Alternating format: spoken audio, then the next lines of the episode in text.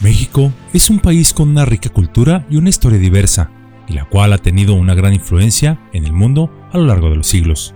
Desde las antiguas civilizaciones prehispánicas hasta la era moderna, nuestro país ha contribuido significativamente al desarrollo de la música, la literatura, el arte, la arquitectura, la gastronomía y la ciencia. Y es precisamente a través de una de ellas que la Tierra de los Hijos del Sol ha cruzado prácticamente todas las fronteras. Uno de estos casos se dio durante la Guerra Fría, en la antigua Yugoslavia. Hoy deseo hablarles un poco de ello.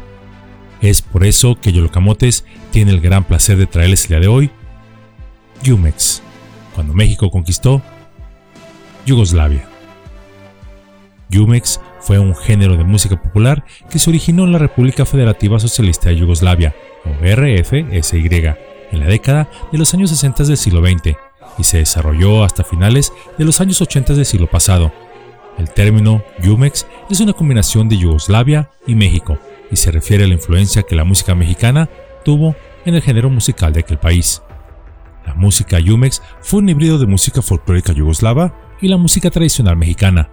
Las letras de estas canciones a menudo trataban sobre temas de amor y desamor, y es frecuente que también fuesen interpretadas por cantantes femeninas.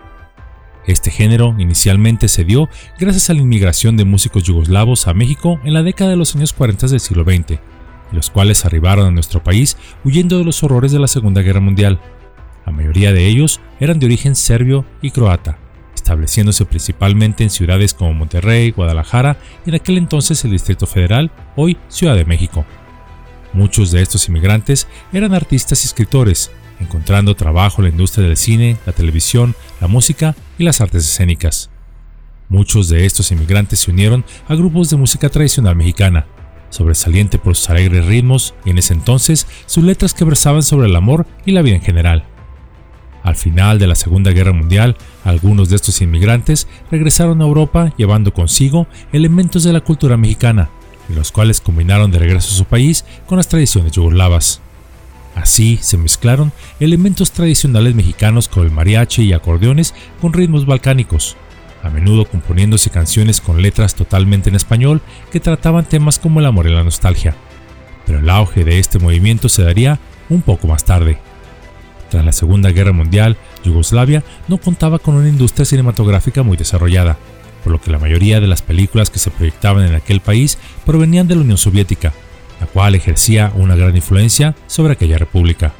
No obstante, en el año de 1948 hubo una ruptura política entre el líder yugoslavo Tito y el soviético Stalin, por lo que hubo un embargo soviético sobre Yugoslavia y esto incluyó la cultura, dejándose de proyectar películas soviéticas en el país yugoslavo. A su vez, Tito, el líder yugoslavo, no permitió la emisión de películas estadounidenses en su país, por lo que en búsqueda de una alternativa, el líder yugoslavo decidió importar cine mexicano,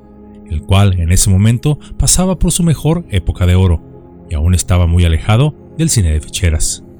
La mayoría de las películas mexicanas en ese momento glorificaban la Revolución Mexicana, líderes campesinos que se levantaban en contra de un Estado burgués explotador, lo que les otorgaría un carácter lo suficientemente revolucionario, entre comillas, como para ser aceptadas en Yugoslavia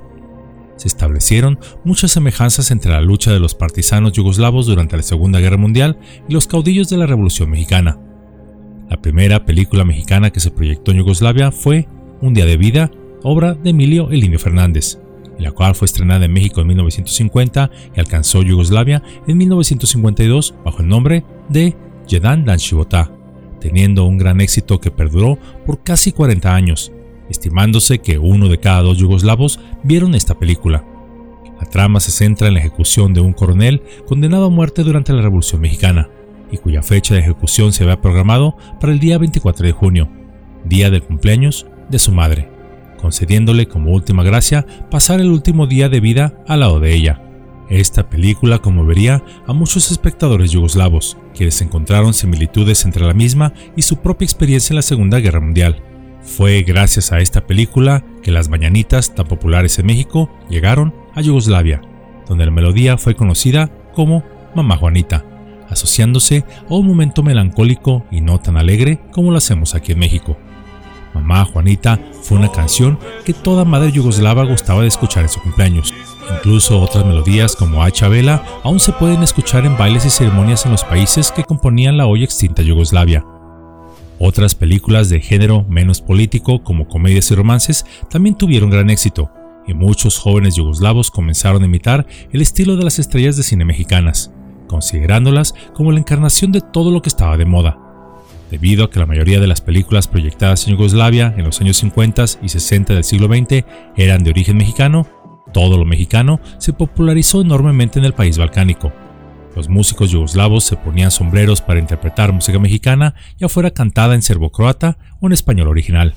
Así el estilo de música Yumex se hizo muy popular, especialmente en Serbia y Bosnia y Herzegovina, y también tuvo seguidores en otros países de Europa del Este. La disolución de Yugoslavia, con la caída del bloque soviético a inicios de los años 90 del siglo XX, puso fin a Yumex. Aunque algunos de los músicos e intérpretes que surgieron durante ese periodo continuaron tocando y produciendo música en sus países independientes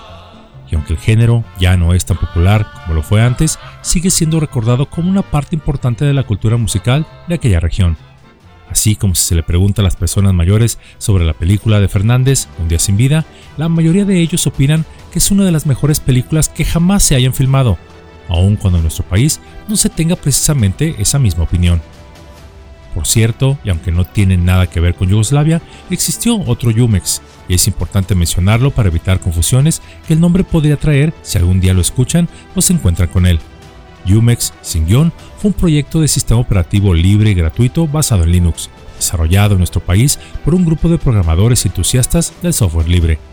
El nombre Yumex es una abreviatura de Yucatán, México, en honor a la región donde se originó este proyecto.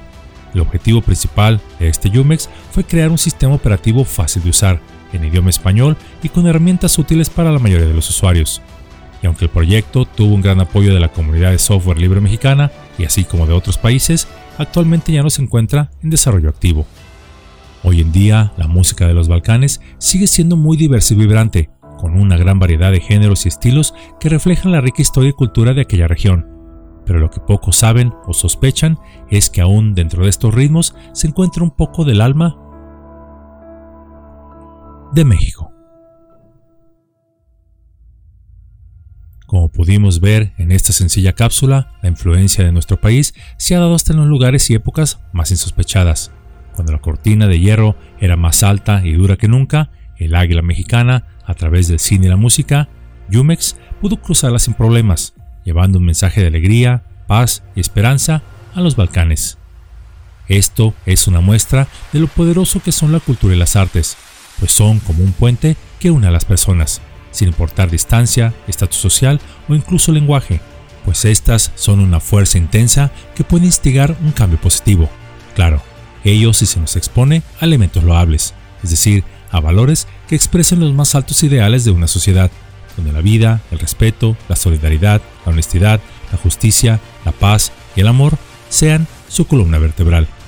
ya que también existe la cultura tóxica, aquella que promueve la violencia, el egocentrismo, la falta de empatía, el individualismo extremo, así como la corrupción. Esta no valora los altos ideales, no prioriza el aprendizaje y el crecimiento, convirtiéndose en una enfermedad que contagia a la sociedad a la cual toca. Y así como en su momento fue Yumex, valoremos pues los altos ideales, aquellos que nos unen y nos hacen crecer, no solo como nación, sino como humanidad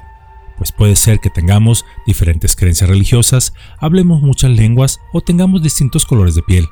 pero al final todos somos hijos de una sola creación.